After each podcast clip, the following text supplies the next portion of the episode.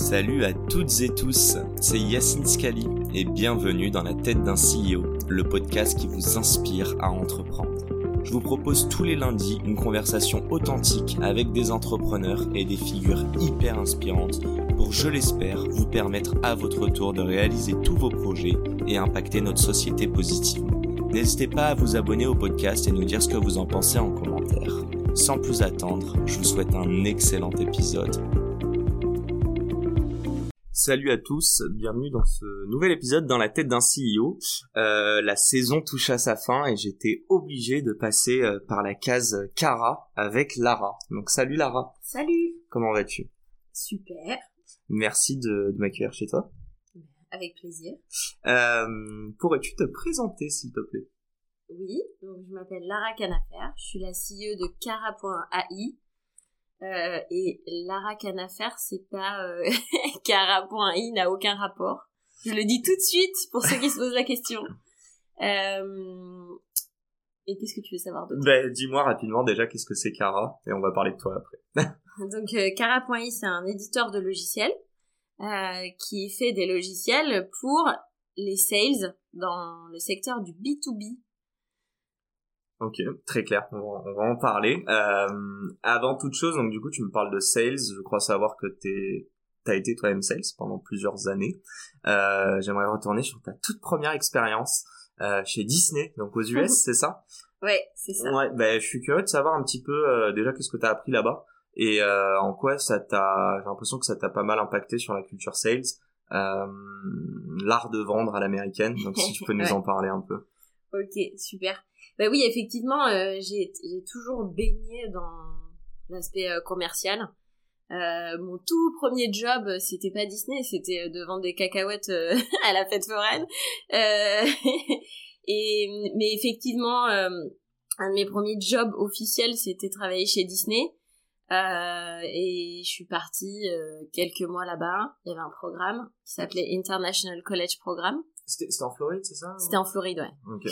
Et quand tu, c'était pour travailler dans les parcs pendant l'été et et en fait quand tu travailles euh, chez Disney au parc en Floride, tu passes par la Disney Université, University, et on t'apprend à la Disney University euh, comment être un excellent euh, cast member euh, chez chez Disney.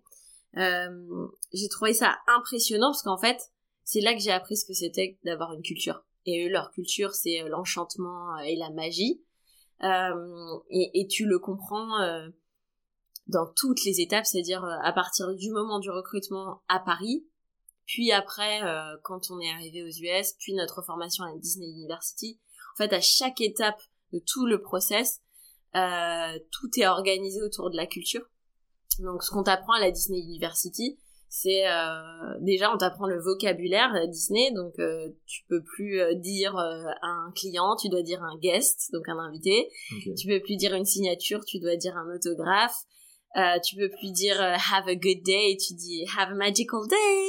Et donc on- ça, enfin c'est ça peut paraître ridicule, mais en fait c'est énorme parce que Tu vends une expérience en fait. tu vends une expérience et ce qui était incroyable c'est que dans les magasins on n'avait aucun objectif en termes de vente alors que je peux dire qu'on brassait euh, des milliers et des milliers de dollars tous les jours. Euh, en fait ton seul objectif c'était que tout le monde ressorte très heureux du magasin qu'il a acheté quelque chose ou pas.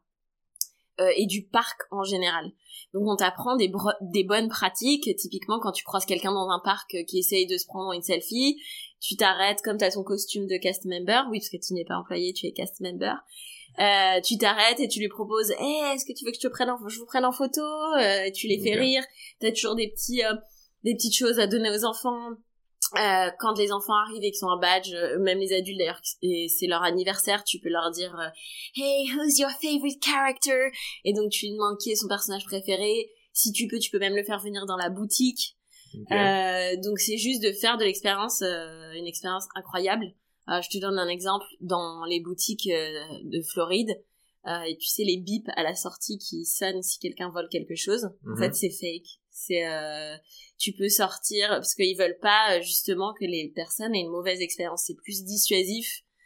Euh, donc c'est un exemple, mais d'avoir une culture qui est alignée euh, du début jusqu'à la fin. Euh, je trouvais ça incroyable. Et ça fait que les employés y adhèrent. Moi, j'ai vu des gens qui travaillaient depuis 30 ans. Donc, euh, je trouvais ça incroyable. Ça m'a beaucoup influencé après dans la façon dont je voyais les interactions avec les autres en général, euh, dont je voyais la relation euh, euh commerciale aussi, mais surtout euh, de plus voir les, clients comme des clients mais comme des guests. C'est vrai que c'est beaucoup resté. Et je, je l'ai toujours gardé et peut-être que ça a participé au fait qu'après j'ai été une très bonne commerciale. Super, euh, hyper intéressant. Et, et, du coup ça introduit un peu ma, ma prochaine question. Euh, c'est assez paradoxal, tu dis qu'ils font beaucoup de chiffres et qu'il n'y a pas d'objectif. Euh, déjà, enfin, ça t'a surpris. Comment t'as pu voir un sentiment d'engagement assez fort de tes employés? Euh, Est-ce qu'il y avait de l'incentivization, donc euh, un variable sur tes ventes? Comment ça se passait en fait d'un point de vue culture? Alors déjà, euh, ça m'a pas surpris, si tu veux, tout était surprenant euh, parce que j'étais euh, aux États-Unis, que j'étais jamais allée, parce que j'étais avec des Américains et que j'en connaissais pas avant, euh, parce que euh, je travaillais pour Disney et tout le monde connaît euh, cette marque et cet univers. Donc tout était surprenant, donc il y a rien en particulier qui me surprenait et surtout pas le fait qu'on ait des, des, objectifs ou pas. Je me suis absolument pas posé la question et je pense que c'est ça aussi le, la force du truc. Et non, je n'avais pas d'objectif. Euh, on était payé à l'heure, on était payé... Euh... Pas de variable non plus Non, pas du tout. on était payé, je crois, 6 dollars de l'heure. Donc c'était pas énorme. Mais en fait, euh, c'est des conditions de travail qui sont extrêmement agréables. Et pour un premier job, mais c'était euh, fantastique. Donc euh, je me suis même pas posé la question. ah mais tu, disais que tu étais avec des mecs qui étaient là depuis 30 ans et visiblement qui ressentaient la même chose 30 ans plus tard. Est-ce que tu arrives à l'expliquer en fait ça? Mais en fait, je pense qu'il y a eu une intention au départ de Disney, de la marque, de, de la personne, mm-hmm. euh, de rendre le monde plus magique, somehow, tu vois. Et du coup, je pense que cette intention était si forte et que tout a tellement été construit en fonction de ça, et je pense qu'ils ont été, euh, pour le coup, euh, fermes sur ça. Je pense que c'est ça le, la magie du truc, quoi. Donc, euh, et je pense qu'aussi, euh, sais, quand moi en y arrivant euh, j'étais pas une grosse fan de Disney j'avais pas des trucs des t-shirts Mickey chez moi tu vois. Mais je te jure quand je suis ressortie j'avais des t-shirts Mickey mais c'est fou en fait. Je pense qu'aussi euh, il y a beaucoup d'employés qui veulent y rester parce qu'en fait t'as envie de rester dans le parc t'as presque envie d'y habiter. Ok. Euh, je pense parce que flippant. Ben je pense que ça dépend de ce que t'as vécu dans ta vie tu vois. Mais je pense qu'il y a si t'as une vie plutôt difficile et pas très chouette, et que là tu rentres dans une entreprise où vraiment t'es bien traité, t'es respecté, t'es pas super bien payé, mais en fait ton travail c'est de rendre heureux les gens tous les jours, t'as un vrai purpose en fait. Et je pense que ça ça a pas de prix, et d'ailleurs je le vois dans le monde des sales en ce moment, on pourra en discuter. Euh, les, les sales, euh, ils veulent de l'argent. Il y a beaucoup de sales au bout d'un moment qui veulent autre chose en fait, et ils veulent un sens de, enfin un sens dans leur travail. Et la force de Disney, Disney je pense, c'est que on te, le sens qu'on te propose, euh, il est très euh, attrayant, quoi. En fait, euh, c'est, génial de se dire, je vais faire sourire un enfant aujourd'hui, je vais célébrer deux personnes qui viennent de se marier, je vais rendre des gens heureux. En fait, euh, ton taf chez Disney, c'est de rendre des gens heureux dans un cadre où t'es très bien traité. Euh, c'est assez extraordinaire, je pense. je pense vraiment que c'est extraordinaire. Et ce, ce, sens dont tu parles, euh, tu l'as retrouvé dans tes autres expériences? Tu parles de, je sais, hein, Datecout, Quantico, tu as été aussi euh, euh, Headhunter. Euh, je suis curieux d'avoir un petit peu ton, ton background, euh, enfin ton, ton visu dessus, déjà en termes de sens, aussi en termes de salaire peut-être, et, euh, et puis derrière nous parler un peu du métier de sales quoi, global, qu'est-ce que tu as identifié dans ces expériences? Alors j'ai après mes expériences elles étaient complètement différentes euh, parce qu'après j'ai travaillé que dans l'informatique et la tech. Euh, donc euh, déjà déjà pourquoi on passe de Disney de Mickey à, à, à la tech bah Mickey c'était pendant mes études que j'ai fait ça moi j'ai euh, toujours pris les opportunités quand elles se présentaient à moi mm-hmm. sans enfin en confiance confiance dans, dans la vie, dans ma chance. Et au final, j'ai vraiment euh, eu de la chance, hein, je touche du bois pour que ça continue. ou en tout cas, j'ai toujours fait en sorte que n'importe quelle opportunité se, transforme en quelque chose de chouette. Donc euh, Disney, ça s'est présenté à moi.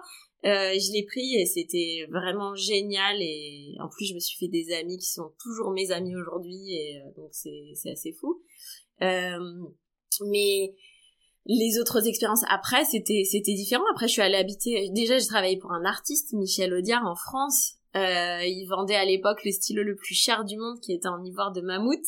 Okay. Euh, et c'était une expérience euh, très très chouette aussi, très différente. Euh, de travailler pour un artiste, mais qui était tout aussi euh, passionné et engagé dans son art, en fait, que ce que j'avais pu voir euh, chez Disney tout à fait autrement. Mm-hmm. mais en fait, j'ai toujours travaillé, je pense, avec des gens engagés. Et je pense que c'est ce qui m'a toujours le plus attiré. Et j'ai toujours choisi les entreprises en fonction des gens avec qui j'allais travailler, quoi.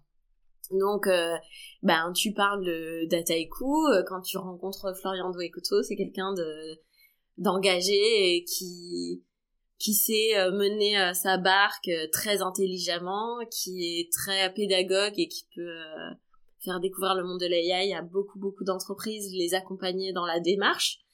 Euh, chez Tukantoko, j'ai travaillé avec Baptiste Jourdan que j'adore et qui est un sales extraordinaire et euh, qui a vraiment la passion de la vente. Donc euh, je pense qu'il finalement il y a un point commun entre toutes ces expériences, c'est surtout d'avoir travaillé avec des gens passionnés. Et d'ailleurs, ça m'est déjà arrivé d'avoir des jobs dans des endroits où les gens n'étaient pas passionnés. Et j'en suis, je suis partie. Ok. Parce que. Donc passion plus que salaire au final. Oui, mais tu te rends compte que les deux vont ensemble en fait. Quand tu fais un travail que t'aimes avec des gens que t'aimes et qui sont passionnés, c'est ça finit toujours par être lucratif d'une manière ou d'une autre en fait. Tu y gagnes. En fait, je pense que tu y gagnes toujours. Après, euh, quand j'étais headhunter, c'était pas la même ambiance euh, du tout. C'était quoi l'ambiance Mais c'était quand même des gens passionnés. Euh, c'était une boîte anglaise, euh, il fallait faire 200 calls par jour. Euh, c'était euh, le loup de Wall Street, le vrai loup de Wall Street, tu vois. Quand on gagnait des prix, on allait dans des strip clubs, tu vois. Donc euh, Lara dans un strip club. c'était c'était fun, franchement. Ouais. Oui, je tipsais. mais c'était une ambiance différente, mais c'était des gens qui, c'est toujours d'ailleurs des gens qui qui sont à fond en fait. Et je pense que tout le monde, enfin beaucoup de gens ont envie de bosser pour des gens qui sont à fond fait. Je pense que c'est un peu le secret d'ailleurs, même des boîtes, je le vois bien dans les startups autour de moi. Ceux qui sont à fond dedans, même si tu, tu, tu sais pas, des fois tu doutes de leur projet, mais en fait t'as envie de les suivre parce que, parce que c'est impressionnant, je trouve. C'est, euh, ça m'émerveille, quoi. Ok. Très, très, très clair. Euh, petite question un petit peu, enfin, du coup, ça introduit le métier de sales. Euh, avant de rentrer, tu nous parles un peu de ce métier. Est-ce que tu penses, euh, on a notamment parlé avec euh, Marie chez Iconoclast, euh, est-ce, est-ce que tu peux être un bon sales? Et ne pas aimer ton produit ou ne pas y croire Ouais, je pense que ça dépend de l'histoire personnelle de chacun. Il y a plusieurs raisons pour lesquelles tu vas devenir sales. Donc un bon sales n'est pas obligé d'être drivé par la passion, le produit et la culture de la boîte. Moi, je pense que évidemment, c'est mieux. Je pense que en fonction d'où tu viens, euh, tu as des raisons en fait de devenir sales. Moi, ma raison numéro un, c'était l'argent. Euh, quand je suis devenue euh, chasseur de tête, c'était clairement l'argent. L'annonce, c'était vous voulez gagner beaucoup d'argent, euh, vous êtes un gros warrior, venez chez nous et prenez euh, une personne sur 40, tu vois. Et en vrai, tous les gens qui prenaient, c'était les gens qui venaient pour l'argent. Pourquoi derrière? Parce que c'est pas l'argent pour l'argent en fait. Derrière, souvent, tu te rends compte que c'est parce que tu as envie que de mettre ta famille à l'abri. Euh, enfin, je veux dire, il y, avait un de mes collègues, son job juste avant d'être headhunter, et il vendait des poulets sur le marché. Mais en fait, il était habitué à se lever à 4 heures du mat et à pas hésiter à crier qui veut du poulet? Euh, j'avais un autre collègue, il était militaire, il dormait dans les locaux, il se faisait bouillir ses œufs dans la bouilloire de la boîte, quoi, tu vois. Donc et euh, c'est pas qu'on était forcément passionné par notre... Euh, là, on, vendait pas déjà des choses. On mettait en contact des, des humains avec d'autres humains. C'est un peu différent. mais c'est toujours un métier de sales. Mhm. Euh, mais je pense que ça dépend de la raison personnelle euh, de chacun. Après, quand t'évolues, et ça a été mon cas, euh, quand t'évolues et que t'as appris ton métier, là, tu peux aller te dire avoir plus d'exigence. Je pense que si c'est une question d'exigence euh, avec envers soi-même, peut-être qu'au départ, euh, si tu viens pas d'un milieu où euh, euh, qui encourage euh, l'entrepreneuriat ou euh, la sélectivité, mais plutôt si tu prends un, tu trouves un job, prends-le n'importe lequel et ça a été mon cas. Ben tu t'es moins exigeant, mais t'apprends et puis après tu deviens plus exigeant. Maintenant jamais je travaillerai.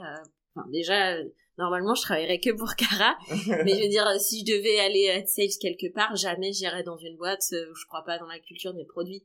Mais c'est parce que j'ai plus d'exigence, j'ai plus confiance en moi euh, je connais ma valeur sur le marché. Mais parfois, euh, on n'a pas les moyens euh, d'être si exigeant et c'est ok. Ok.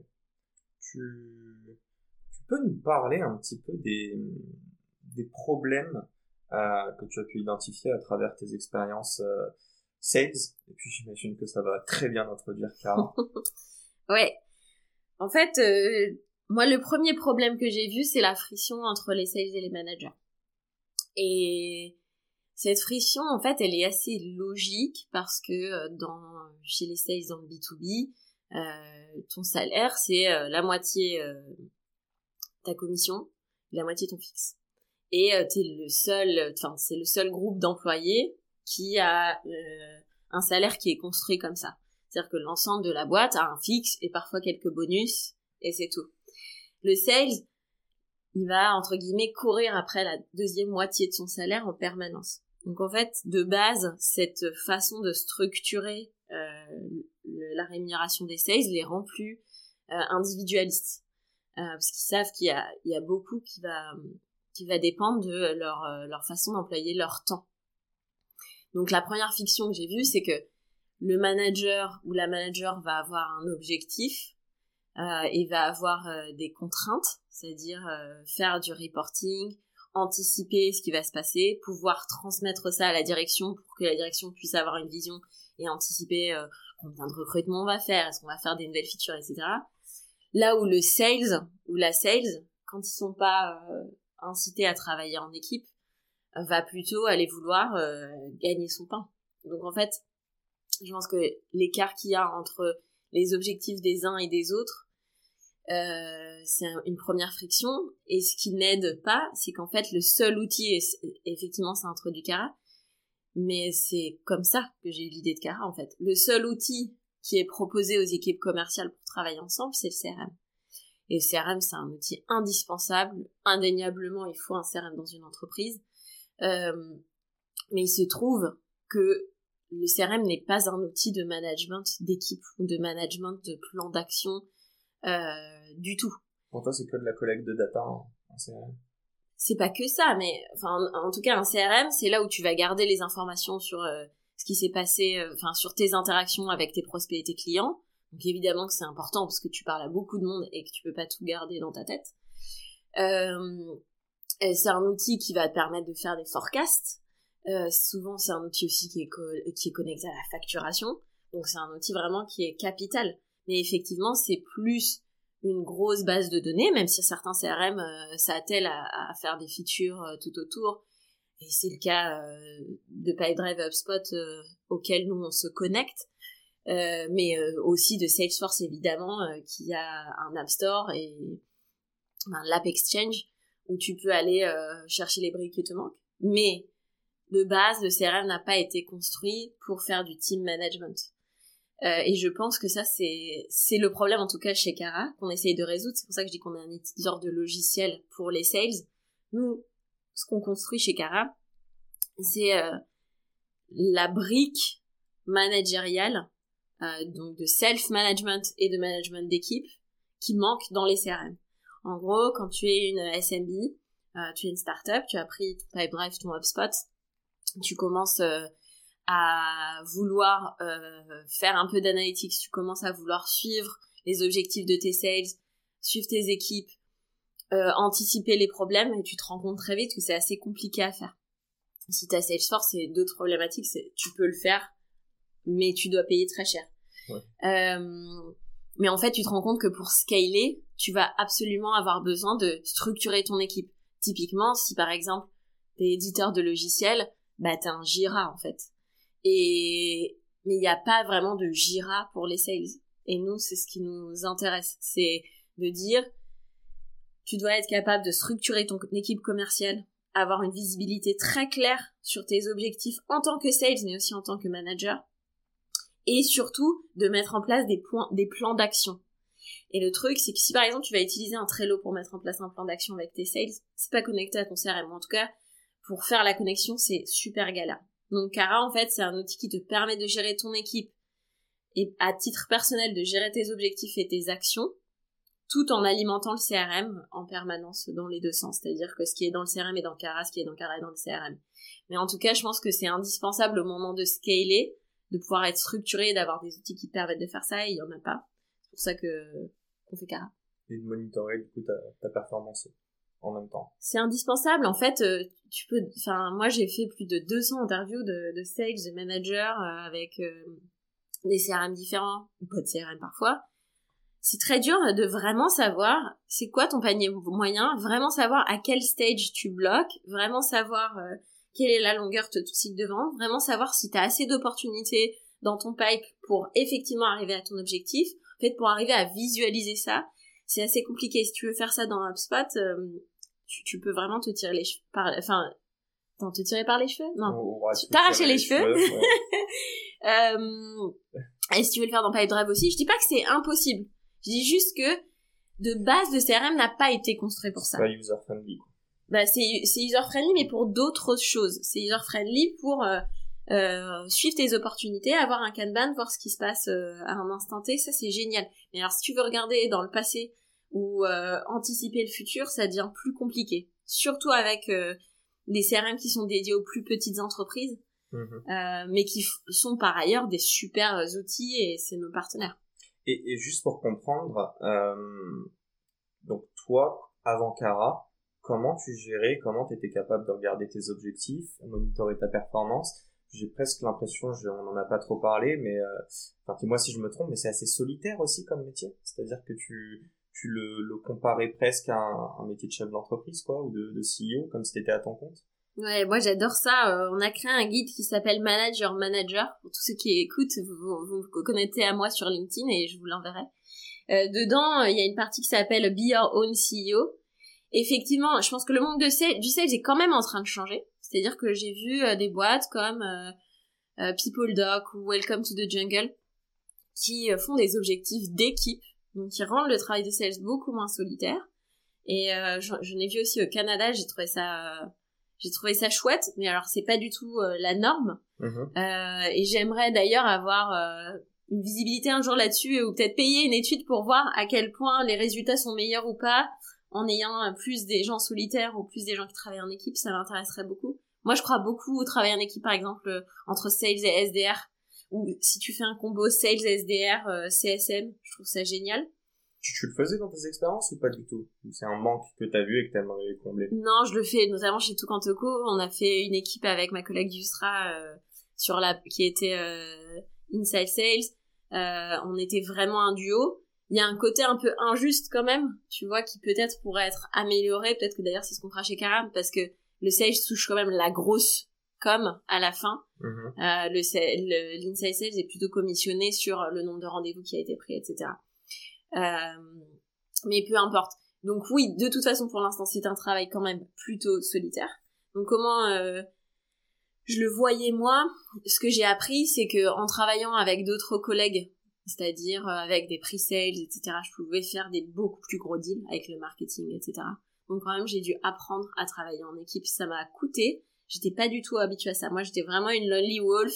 Euh, je, trace ma route, j'explose mes objectifs, mais je te donne jamais de feedback, je te dis pas comment j'ai fait. Donc j'ai dû changer et, en tu sais changeant. comment t'as fait ou pas? Non, mais je trouve ça intéressant ça. Tu sais pas, mais enfin tu le dis pas, mais parce que tu le sais pas, parce que t'as pas voulu te pencher dessus. Si je le sais, euh, enfin c'est un mix. Le premier, ça vient juste de l'intérieur et j'avais les dents euh, qui rayaient le parquet et je voulais gagner le plus d'argent possible. Donc ça c'était le numéro un et c'est lié à mon histoire personnelle. Euh, Mais après, il y avait aussi, euh, je déteste euh, perdre mon temps et je déteste, je, suis obsédée par le temps. Donc, j'ai appris, je pense, j'ai un super skill qui est de dire ça c'est urgent, ça c'est pour plus tard, ça c'est no way, on arrête tout de suite de discuter. Ouais, en fait c'est ça. Et je pense que c'est mon skill principal. Et donc très vite, j'arrive à savoir si un client est vraiment intéressé ou s'il me balade. Euh, mais ça, c'est très lié aussi à déjà mon goût pour euh, l'expérience en général de l'interaction humaine. Mhm. fait que je suis plutôt curieuse donc je vais plutôt euh, je vais poser 3000 questions alors une époque on m'appelait le docteur et après je faisais mon, mon ordonnance tu vois c'était ma prescription donc j'aime bien poser 3000 questions le fait de poser 3000 questions ça fait que finalement j'arrive très vite à savoir s'il y a un besoin ou pas en fait s'il y a un besoin s'il y a un budget s'il y a un timing si s'il y a d'autres personnes euh, qu'il faut connaître, etc. Ça, c'est vraiment la qualification. Donc, je pense que le combo de priorisation et qualification, c'est euh, c'est ce qui fait que j'ai pu être euh, assez performante. Et après, il y a la conscience professionnelle, il y a savoir travailler avec les bonnes personnes et bien communiquer en fait. Il y a des, je pense qu'il y a des endroits où on peut être lazy et d'autres pas. Typiquement, envoyer un mail de récap juste après avoir rencontré un client, ça, tu peux pas être lazy là-dessus. Euh, mais peut-être euh, faire une relance à quelqu'un qui t'a dit rappelle-moi dans un an. Peut-être que tu peux te dire ok, je le ferai plus la semaine prochaine. En fait, choisir ce que tu procrastines ou pas et pas euh, se sentir mal de procrastiner certaines choses, dire je sais pourquoi je, je le fais pas tout de suite en fait et c'est ok. Une grosse gestion du temps, gros gros sujet. Euh, tu peux nous parler un peu de Kara? Il me semble que euh, la première version est, est, est sortie euh, tout juste, donc il y a quelques jours. Euh, c'est quoi la vision à court terme? Et puis si tu peux nous parler aussi de, de la vision à long terme de Kara. Ouais. Donc comme je te disais tout à l'heure, enfin juste pour par rapport à ce qu'on disait tout à l'heure aussi, ce qui disait que j'étais une bonne sales ou pas, et aussi quand même il y a beaucoup connaître ce que tu vends. Hein. Enfin, je ne l'ai pas quand même mentionné, mais quand j'ai commencé à travailler chez Dataiku, euh, je me suis mangé des bouquins sur euh, c'est quoi le machine learning, c'est quoi la différence avec le deep learning, euh, et d'avoir, je me suis obligée à avoir un super vernis technique. J'ai interviewé des data scientists, etc. Je pense que aussi pour les boîtes, leur responsabilité c'est de super bien onboarder leur sales, c'est capital. Donc il y a quand même aussi la connaissance de ton marché et ton métier, et ça, ça passe par parler avec beaucoup de gens de ton marché et ton métier. Et, et parenthèse. Euh Évidemment, je m'en souviens de, nos, conversations, mais c'est un vrai pain l'onboarding pour des sales et ça coûte énormément, c'est ça? Ouais, euh, c'est c'est pas toujours euh, bien fait ou bien pensé. Euh, je pense que la majorité des boîtes disent ok bah tu vas arriver, tu vas te mettre en shadow euh, euh d'un sales mhm. ou du CEO ou d'un sales qui est là et il y a là quoi. Et je pense que je pense que c'est dommage parce qu'en fait, euh, se pencher sur l'onboarding, j'en avais beaucoup parlé avec 360 Learning qui sont très forts en onboarding. Se pencher sur l'onboarding, c'est c'est un, un, gain de temps énorme. Ça ça tu peux dire ah mais je vais pas passer une semaine à réfléchir comment je vais aborder un sales. Mais en fait si euh, franchement euh, un des meilleurs conseils que je peux donner c'est si euh, réfléchis à qu'est-ce que tu veux véhiculer à tes clients euh, Quelle est la méthodologie euh, Quelles sont les bonnes pratiques Peut-être que, enfin, il faut pas oublier que on a chacun notre perception euh, de d'une certaine éthique professionnelle et que tout le monde n'a pas la même. C'est-à-dire que peut-être que pour moi, le plus important c'est d'envoyer un récap avec des bullet points, mais que ce soit fait dans les 12 heures suivant l'entrevue avec le client. Peut-être pour un autre CEO, c'est d'attendre trois jours, mais que ce soit un gros pavé. Donc en fonction de ce qui est important pour vous et vos clients, il va falloir le il va falloir le transmettre. Parce que sinon en fait si on prend pas le temps de transmettre ça euh, c'est le début de toutes les frictions dont je parle aussi hein. c'est les frictions elles commencent euh, au premier entretien. Et, euh, et, à la différence des autres métiers euh, la particularité c'est sur les sales. Enfin, moi si je me trompe mais c'est aussi que quand tu l'onboard tu es capable de savoir si ce sera un bon fit ou un mauvais fit. Ça prend des mois en fait parce que t'as pas de retour sur la perf. Notamment, c'est des cycles peut-être un peu plus longs de vente. Ouais, quand t'as des cycles de vente longs, euh, si ton cycle de vente il est d'environ 6 mois, euh, que tu mets que t'as quelqu'un qui met six mois à s'onboarder, euh, t'as un an avant de savoir si euh, ça va marcher ou pas, et un an de salaire de sales, c'est énorme. Du coup, ce que je conseillerais aussi, c'est que pendant tout ce temps-là, pendant cette année-là, c'est pour ça qu'on fait Cara, et je pourrais t'en parler juste après, mais mettre en place des plans d'action clairs qui vont bénéficier à toute l'entreprise, c'est capital. C'est-à-dire qu'un sales, euh, peut-être que euh, dans euh, ce que la personne va faire en arrivant, ça va être organiser un petit déj avec les tes top 10 clients. comme ça, il les connaît, il leur parle, il comprend où elle comprend, pourquoi ils ont choisi votre tool, enfin votre service. qu'est-ce qui qu'est-ce qui fait que qu'ils n'y arrivaient pas avant et grâce à vous y arrivez? Donc là, c'est ça, c'est là que tu apprends en fait euh, pourquoi les gens aiment la boîte. Bon bah et puis de faire un petit déj avec ces personnes, ça bénéficie à la boîte parce que c'est du marketing. Donc euh, je pense que il faut donc tu me posais la question sur Cara, on peut enchaîner mais carrément. Il y a trois volets dans Cara en fait, il y a un premier volet qui est euh, une to-do list qui est connectée au, au calendar et au CRM euh, vous pouvez la télécharger euh, gratuitement sur euh, les App Store. c'est kara.ai. c'est une appli très simple. Quand vous avez Pipedrive et bientôt HubSpot, quand vous marquerez une tâche comme done, vous pouvez dire à quel deal c'est relié. Donc c'est surtout pour les sales sur le terrain. Mhm. Et là, la, la, nouvelle appli qu'on vient de sortir, c'est une appli web euh, qui est dédiée d'abord aux managers, qui leur permet très simplement de pouvoir comprendre leur cycle de vente, là où ça pêche, et de suivre les euh, où en sont les sales par rapport à leurs objectifs. Et pour les sales et pour les managers, la gestion des one-to-one. Donc régulièrement, les managers se réunissent avec leurs sales. Ça, en général, c'est un mix entre on regarde le CRM, on regarde le calendar, on vient un peu parfois les mains dans les poches, on prend des notes un peu n'importe comment. Euh, là, l'idée, c'est qu'on vous dit, venez les mains dans les poches, et nous, on vous a préparé votre one-to-one. Donc, qu'est-ce qu'on a préparé?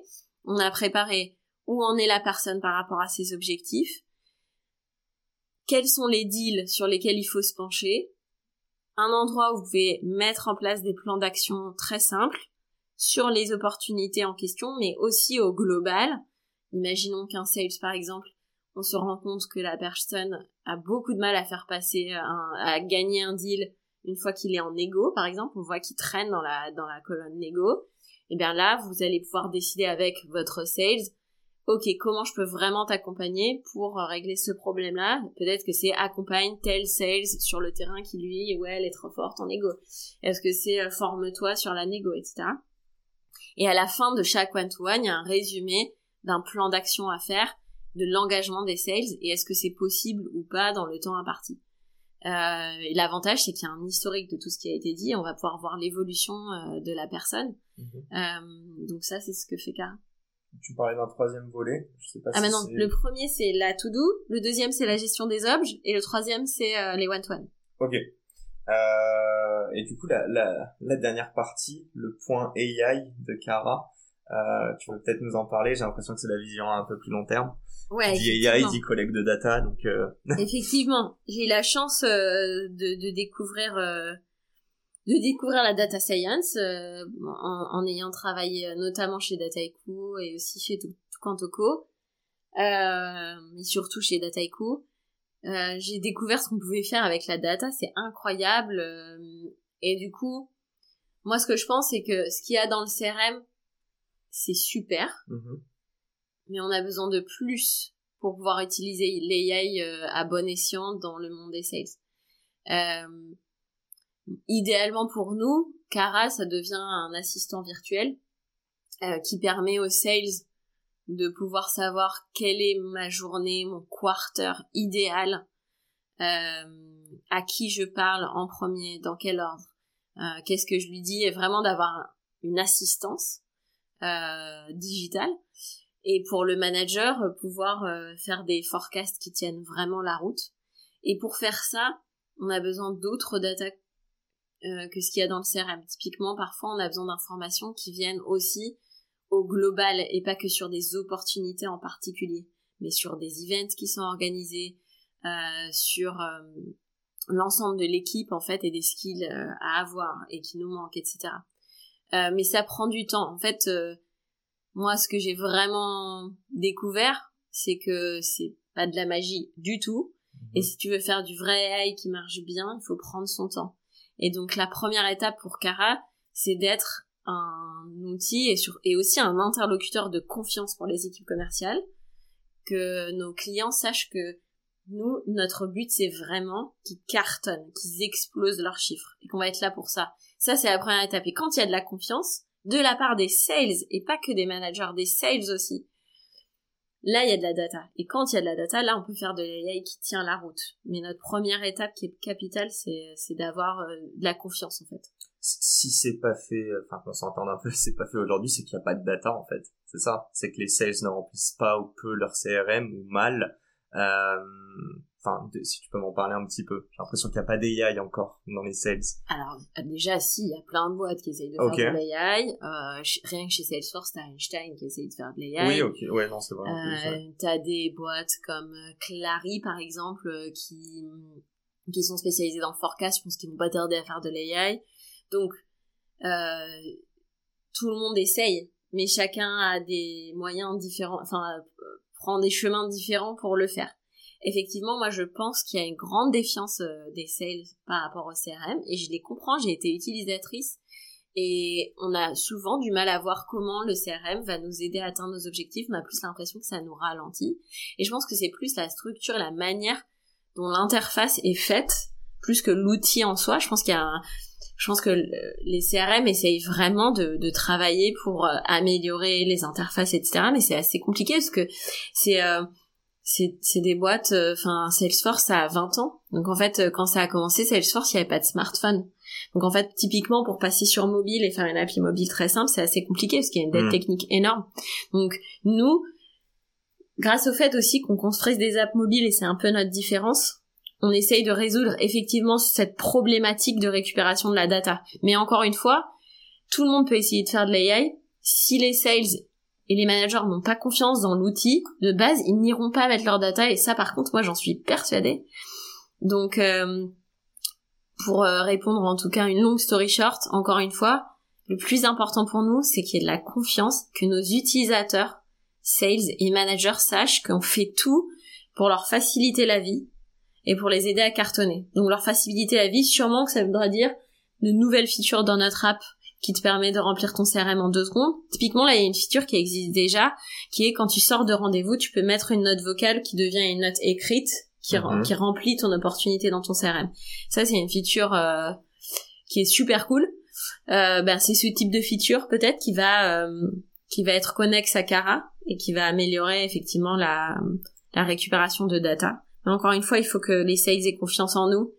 Euh, c'est pour ça que la culture aussi c'est super important il y a une, vraiment une grosse partie du budget qui va passer par euh, prouver aux sales que vraiment on, on, on veut qu'ils réussissent. Euh, on veut pas euh, vendre un soft de flicage. Et c'est pas forcément l'idée qu'ils ont euh, des éditeurs de logiciels pour les sales. Euh, donc ce sera des events, ce sera du temps passé avec eux.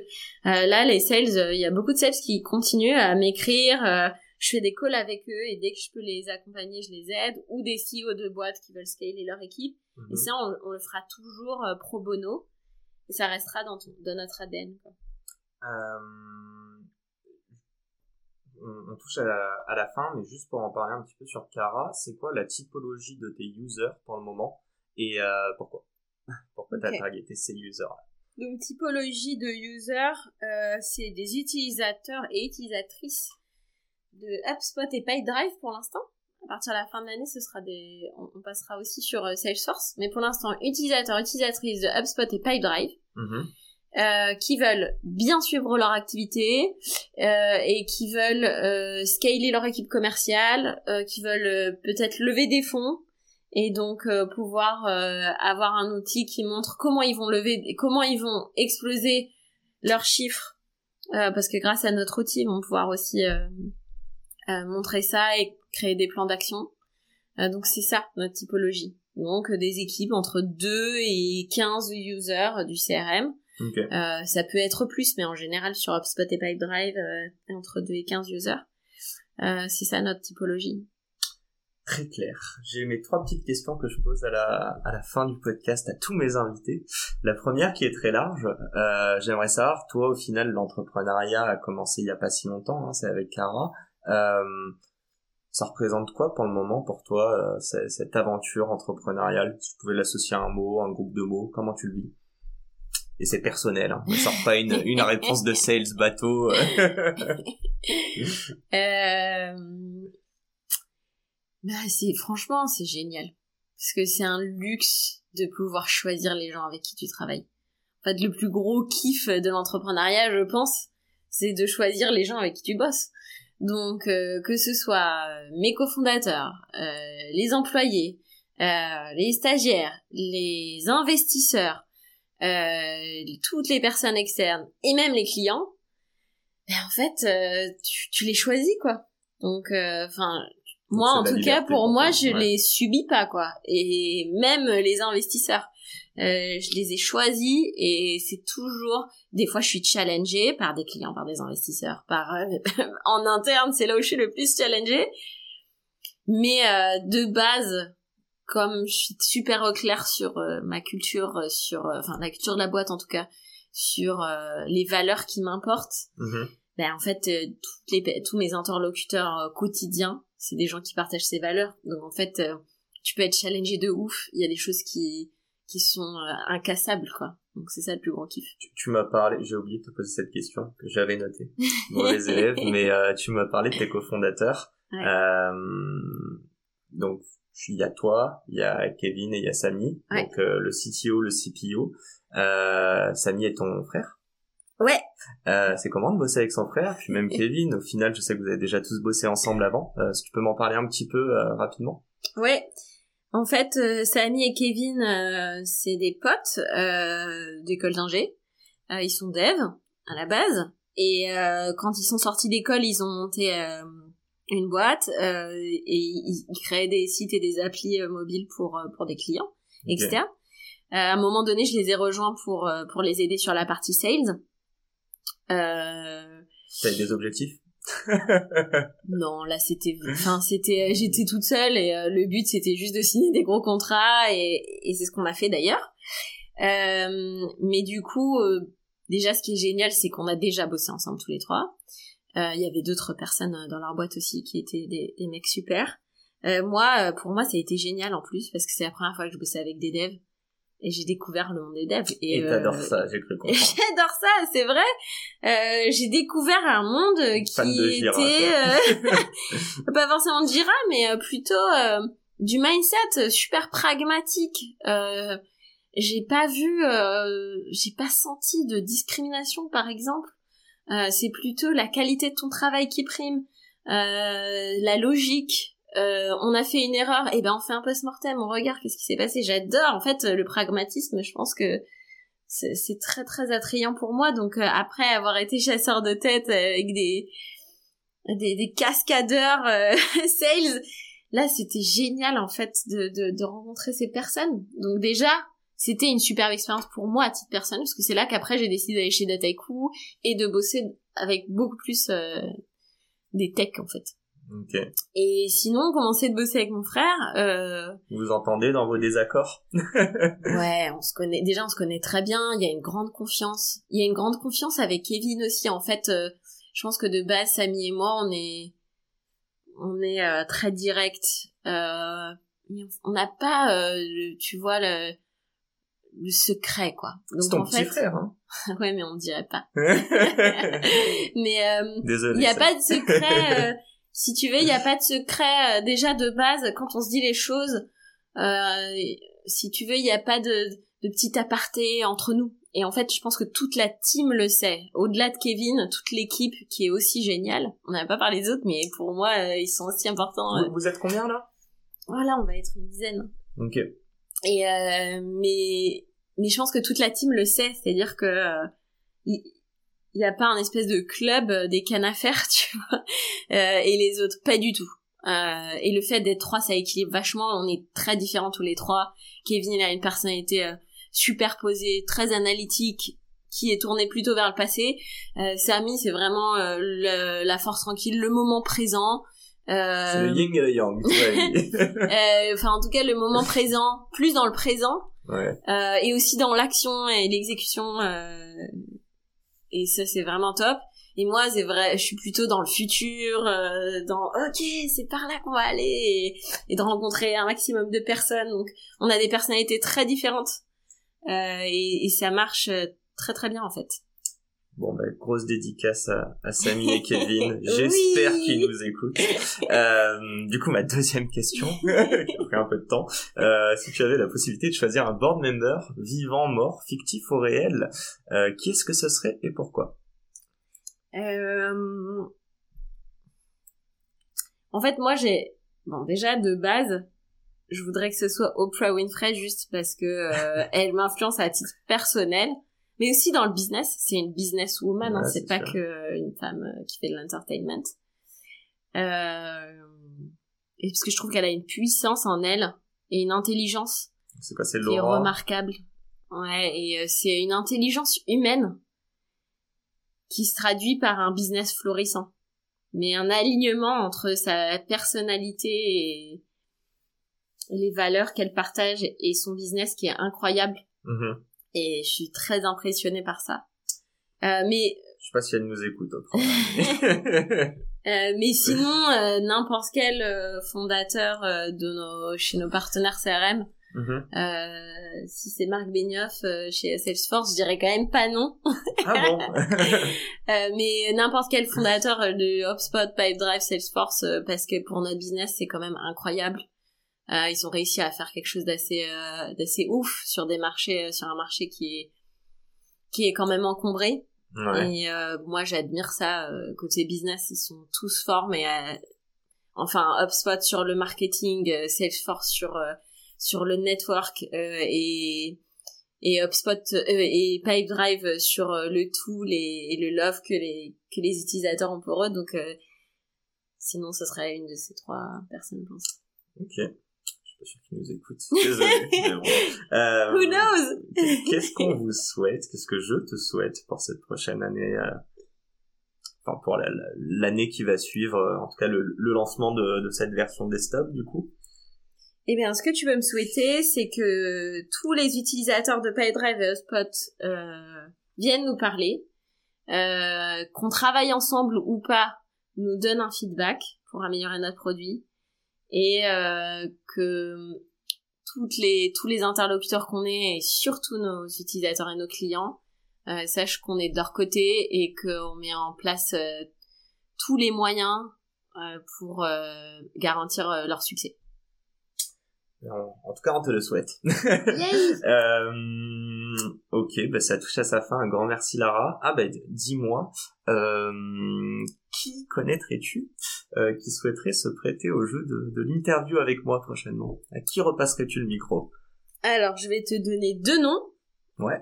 Euh, je vais te donner le nom d'Alice Defaux, euh, qui est euh, CEO de Double euh, à New York, qui est française, euh, qui m'a qui m'a beaucoup aidé pendant la première levée et qui est quelqu'un de super et qui a une boîte très intéressante. D'ailleurs, je suis cliente de Double. Euh, donc, je vous conseille euh, d'aller voir. Euh, Double, c'est des assistants. en fait, vous pouvez avoir un assistant ou une assistante à distance, mais c'est des vraies personnes. Et c'est un service super bien fait. Il y a une app avec qui est très bien faite aussi. Ok. Et la deuxième personne, euh, ce sera Jess Créange de chez Unify, euh, qui est un passionné, et moi je te dis j'aime trop les passionnés, et euh, qui aide euh, les retailers à faire euh, du cleaning dans leur data. Donc typiquement si tu as une basket qui a quatre noms différents dans un gros Excel, eh ben tu prends Unify et, euh, et ça t'améliore la vie. Donc je te conseillerais ces deux personnes. Bah écoutez, si, si vous nous écoutez, euh, je vais je vais prendre contact très prochainement. Donc merci Lara en tout cas. Euh, merci pour ceux qui sont restés jusqu'à la fin. Un grand merci à toi Lara pour m'avoir accueilli et pour ton ton partage d'expérience. Un plaisir. Et euh, et puis à très vite à tous dans dans un nouvel épisode. Oui Salut Lara. Salut Et c'est la fin de cet épisode. Si cet épisode vous a plu, n'hésitez pas à nous soutenir en nous mettant 5 étoiles sur les plateformes, en vous abonnant évidemment et en nous laissant des commentaires. C'est très important et ça fait toujours plaisir. Hâte de vous retrouver la semaine prochaine.